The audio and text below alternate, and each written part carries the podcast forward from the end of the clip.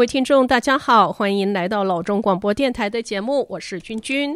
今天的节目嘉宾是加州参议员第十五区的候选人 Dave Cortese 郭大志，高大上的大，智慧的智。郭大志 Dave Cortese 于二零零八年首次当选为 Santa Clara 县监事成员，并于二零一二年和二零一六年再次当选。他担任了四年的董事会主席。在加入董事会之前，他在 San Jose 市议会任职了八年，其中包括担任副市长的两年。此外，Dave Cortese 郭大志还是东区联合高中学区担任 Trustee 一职有八年。他在 San Jose 的东区长大，是一个大家族的一员。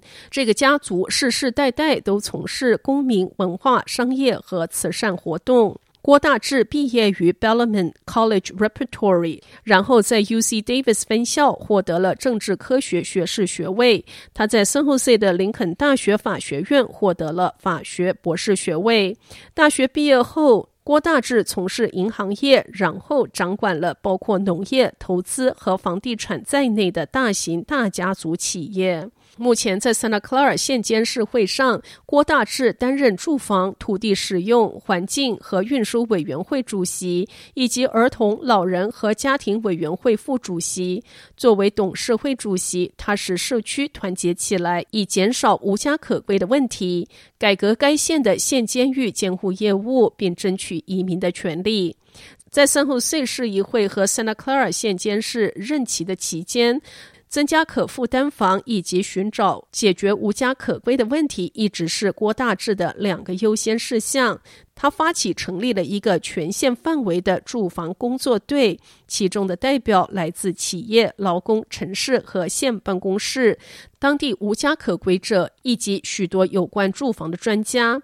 工作团队的努力及想法，导致成功的措施 A 的表决。该小组还提出了有关其他短期临时性住房选择的建议。郭大志长期以来一直是一位环境倡导者，领导 Santa Clara 县致力于百分之一百可再生能源。他支持开发可再生能源的努力，并帮助建立硅谷的清洁能源。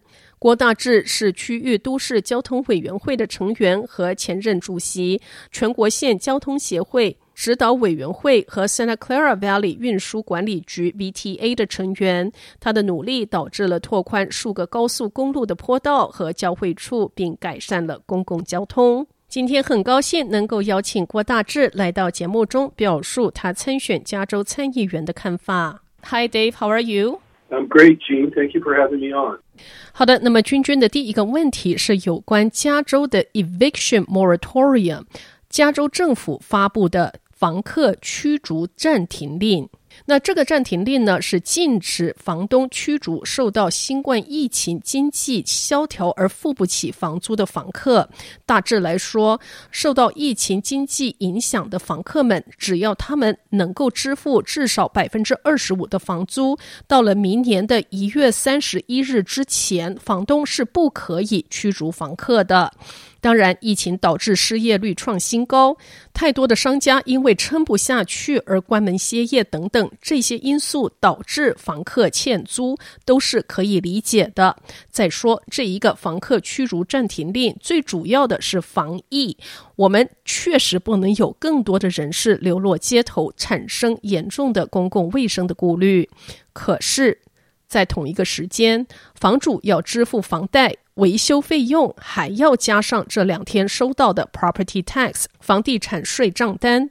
房东若是无法养房子，迟早也要被法拍掉的。到时候房客照样没得住。眼看着一月三十一日转眼即到，君君要问郭大志，如果他十一月当选了加州参议员，他要怎么来面对这个问题？Well, what should happen is some relief for landlords, uh, or tenants, or both. you know, it's one of those few areas where even though landlords and tenants seem to be on opposite sides uh, mm-hmm. uh, politically a lot of the times, um, in this case, if you really think about it, it doesn't really matter which party gets the money um, as long as the rent's taken care of, right? The money could go directly to the landlord to help subsidize or assist tenants facing hardships are behind. And um, you know, as far as tenants go, if they got the money, so long as it was solely restricted to using it for rent, I suppose that would work as well. But then the question becomes, how do you do that? Where do you get the money? The state is currently facing a $54 billion deficit, mostly related to COVID over the last uh, eight months. So then the question goes, where do we get the money if we're going to try to use government assistance? We have to go back and look at what the federal government is doing. We've had a couple of big stimulus packages come out of the federal government that have helped with other things like small business support, um, you know, uh, payroll payroll support for businesses and things like that.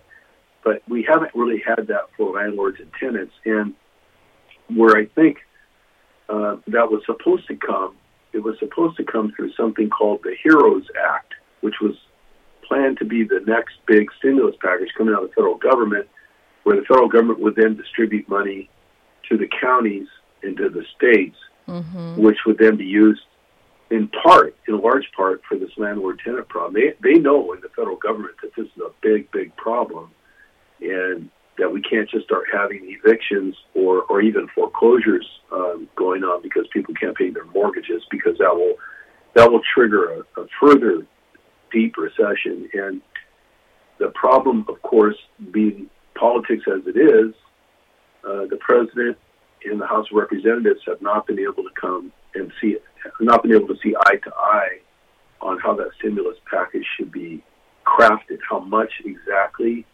how big should it be, and exactly how should it be distributed. Mm-hmm. Uh, the president has said very recently that he does intend to sign a stimulus package like that, but not until after the election. So maybe we have to wait another three weeks to see.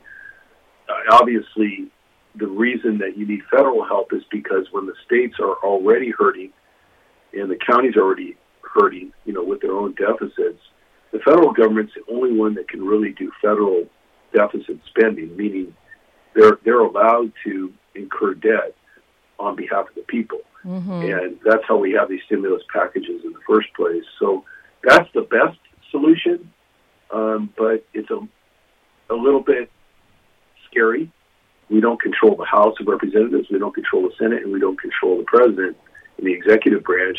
And even though they've done some good with prior stimulus packages, you know, you never know how soon it's going to come. And to your point, when this moratorium is over, you know, the rule right now is people between September and January 31st have to pay at least 25% of their rent. Right. Otherwise, they can be evicted right now. Mm-hmm. And then ultimately, by March 31st, I believe, uh, you know, the entire protection is over with at the state level. So we need the federal government to hurry up. If they don't, we're going to have to try to shift money around at the state level to create some kind of relief uh, for probably for the cases that are the worst hardship, uh, mm-hmm. and you know, it put, create some kind of safety net there. And, and lastly, an idea that I had in our own county, which I think can be spread across the entire state, is is a landlord tenant mediation program that's that's very big and has a lot of capacity.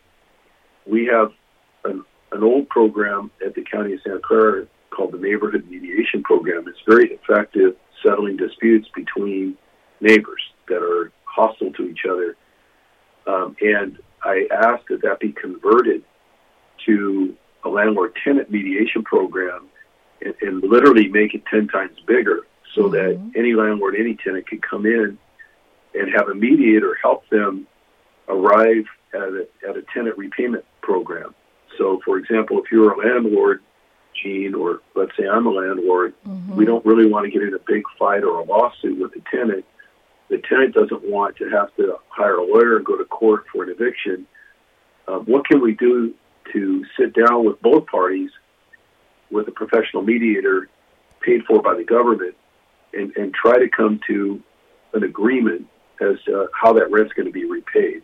You know, they can stay out of court, they can and just try to stick to those kinds of mediated agreements. And I, I think the state's going to have to invest in that kind of a program. 好，那么针对这个问题，郭大志说，州政府是需要有房客或房东的纾困金。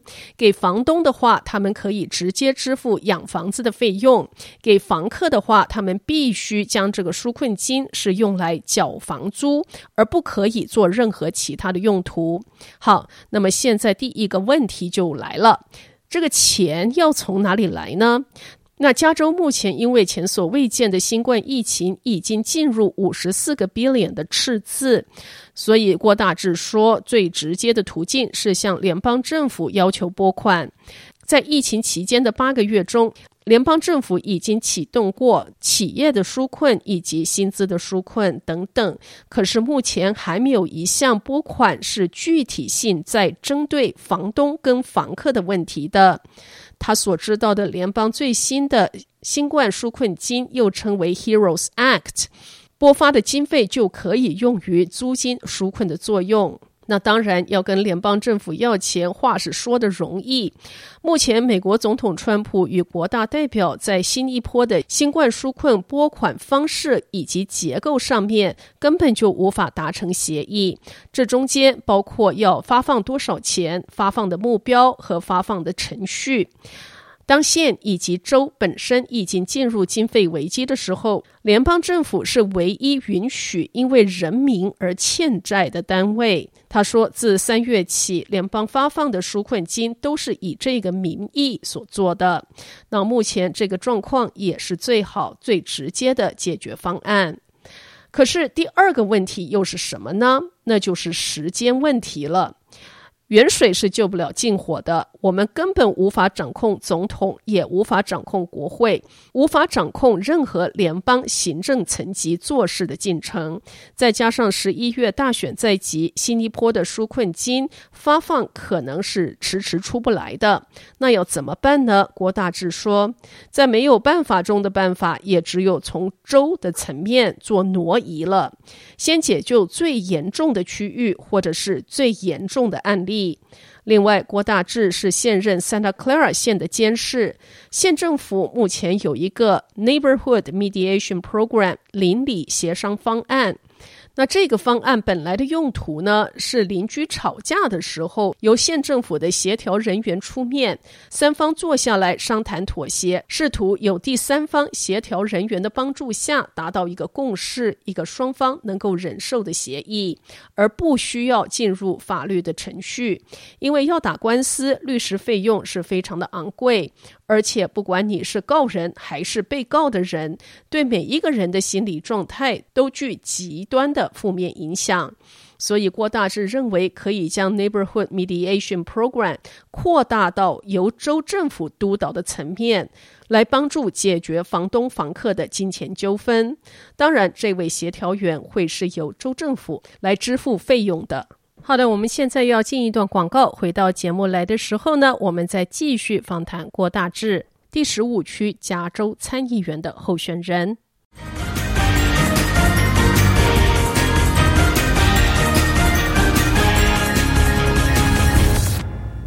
欢迎回到节目来，这里是老中广播电台，我是君君。那么我们今天的节目嘉宾呢，是加州第十五区的参议员候选人郭大志 Dave Cortese。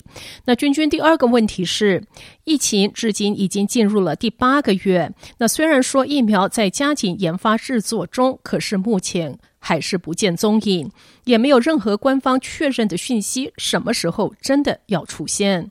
现在政府发放的 PPP 薪资保护方案、Small Business Grant、Small Business Loan 小生意赠款、小生意贷款，至今已经也是被用的差不多了。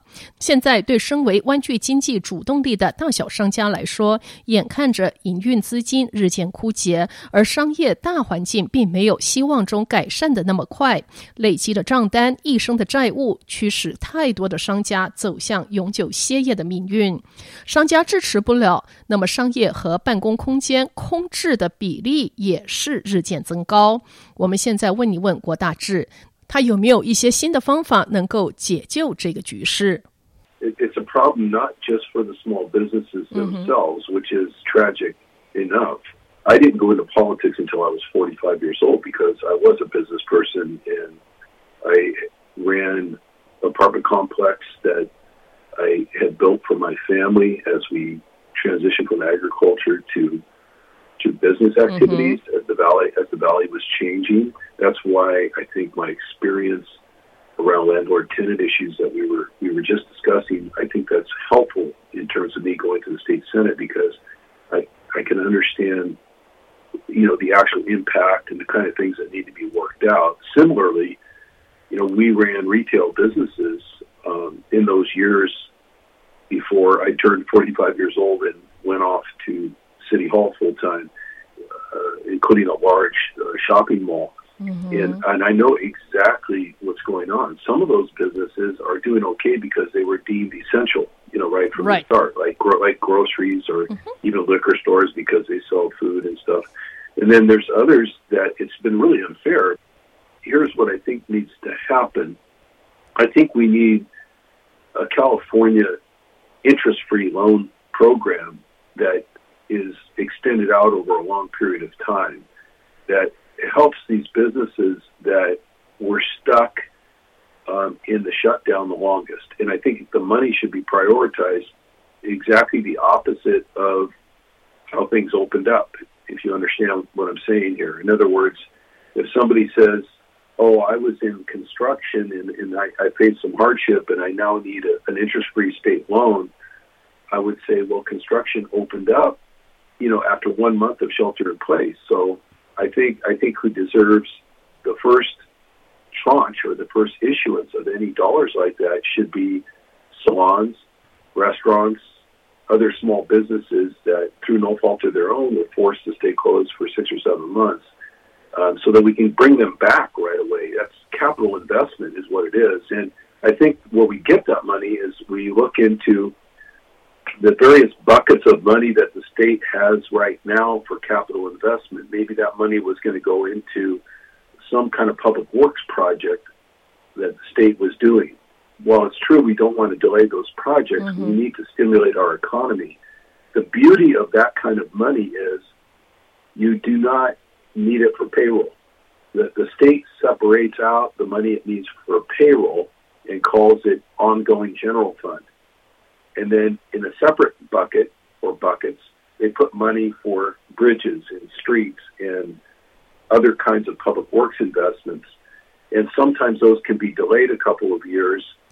But I think that's the kind of help we're going to need.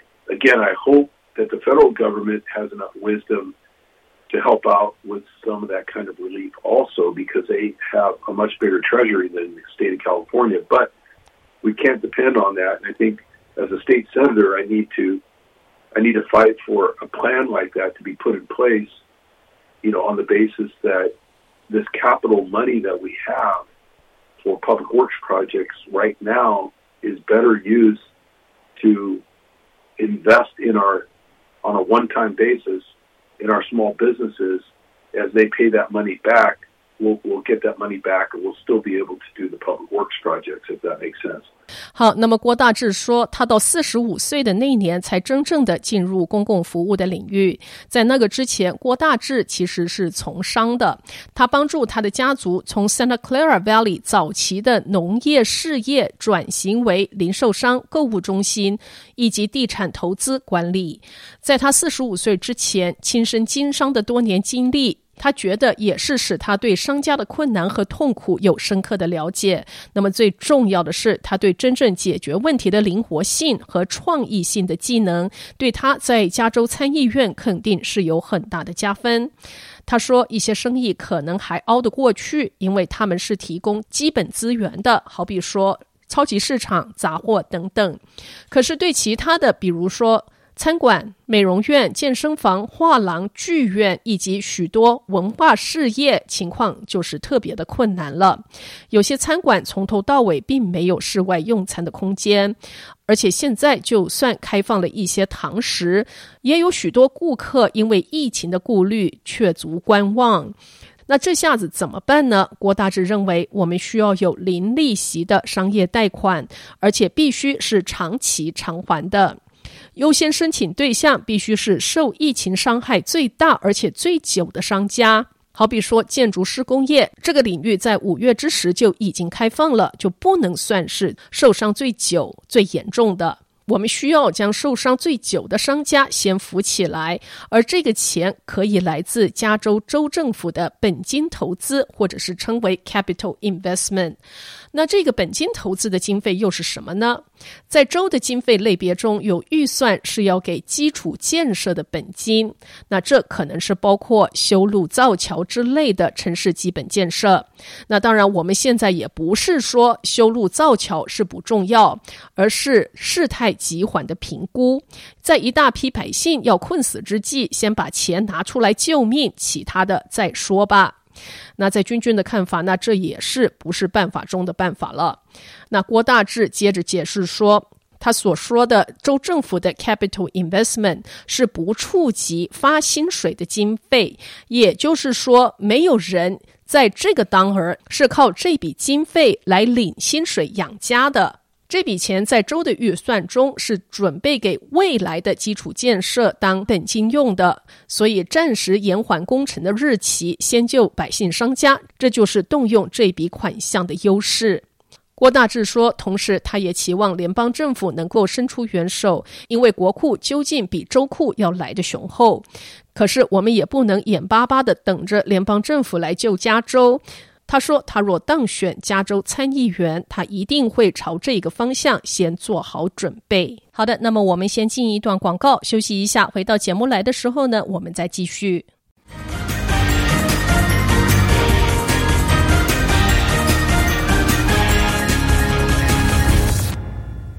欢迎回到节目来，这里是老中广播电台，我是君君。那么我们今天的节目嘉宾呢，是加州第十五选区州参议员的候选人郭大志 Dave Cortese。那在我们进入第三个问题之前呢，我再提一下郭大志刚才提及的，在州的层面上将基础建设的本金预算挪到旧百姓商家。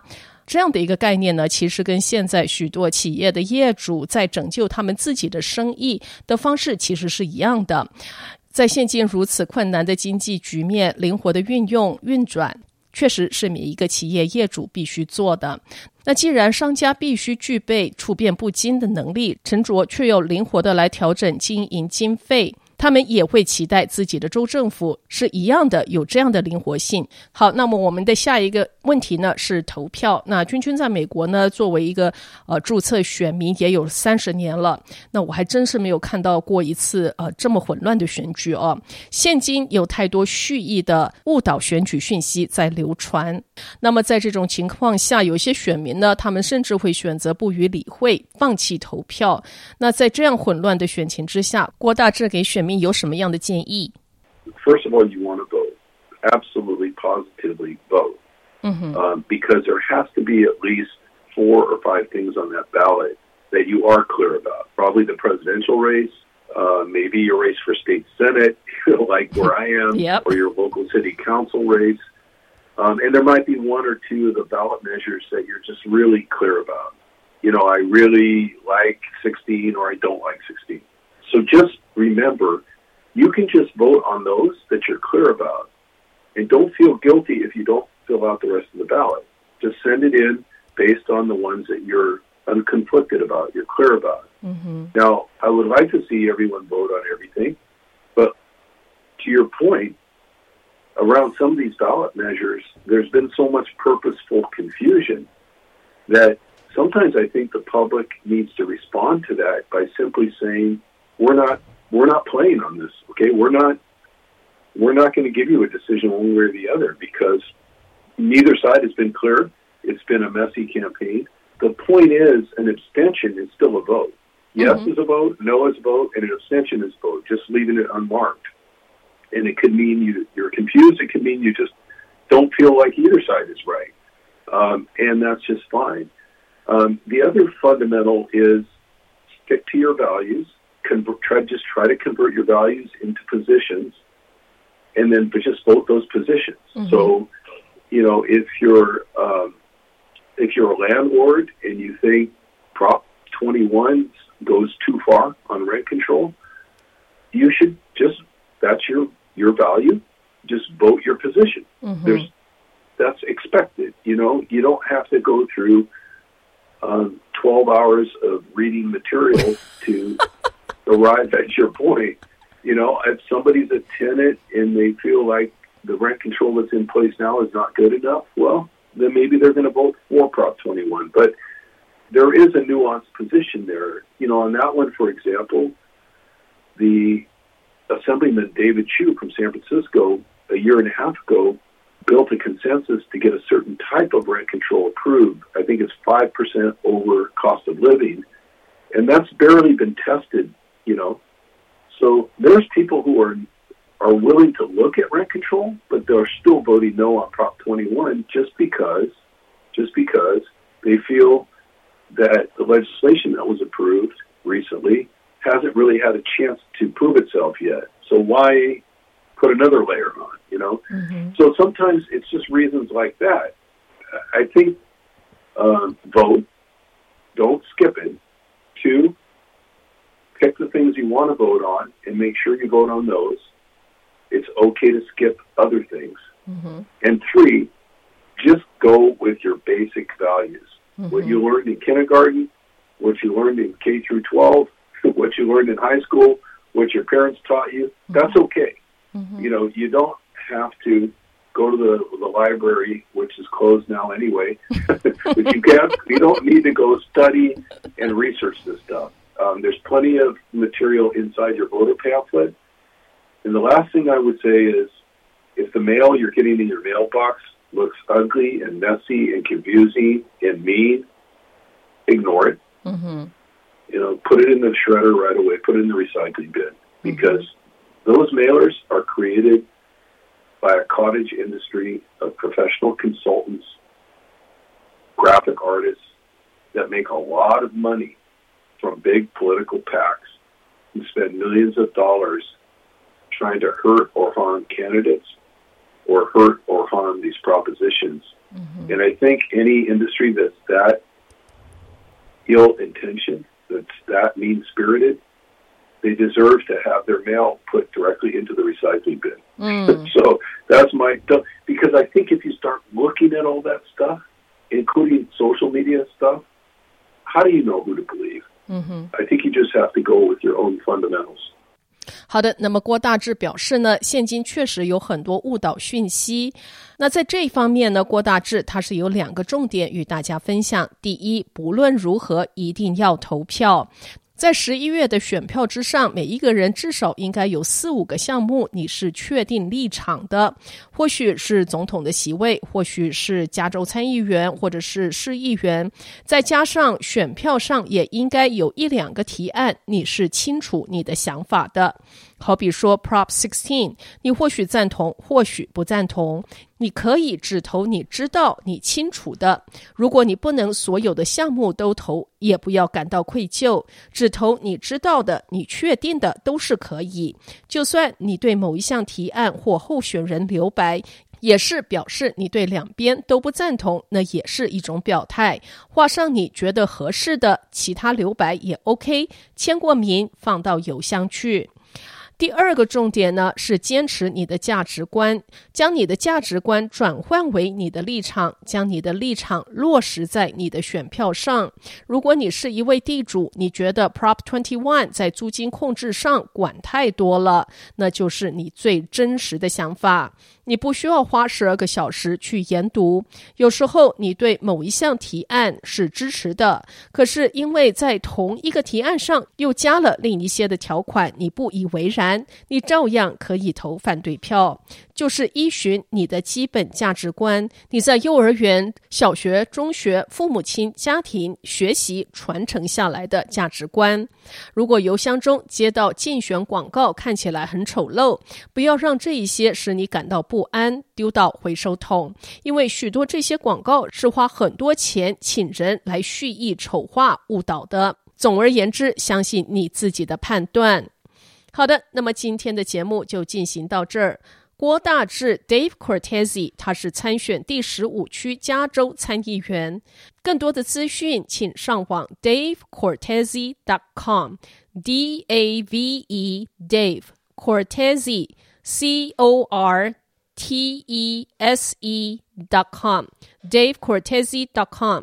感谢您的收听，我们下次再见。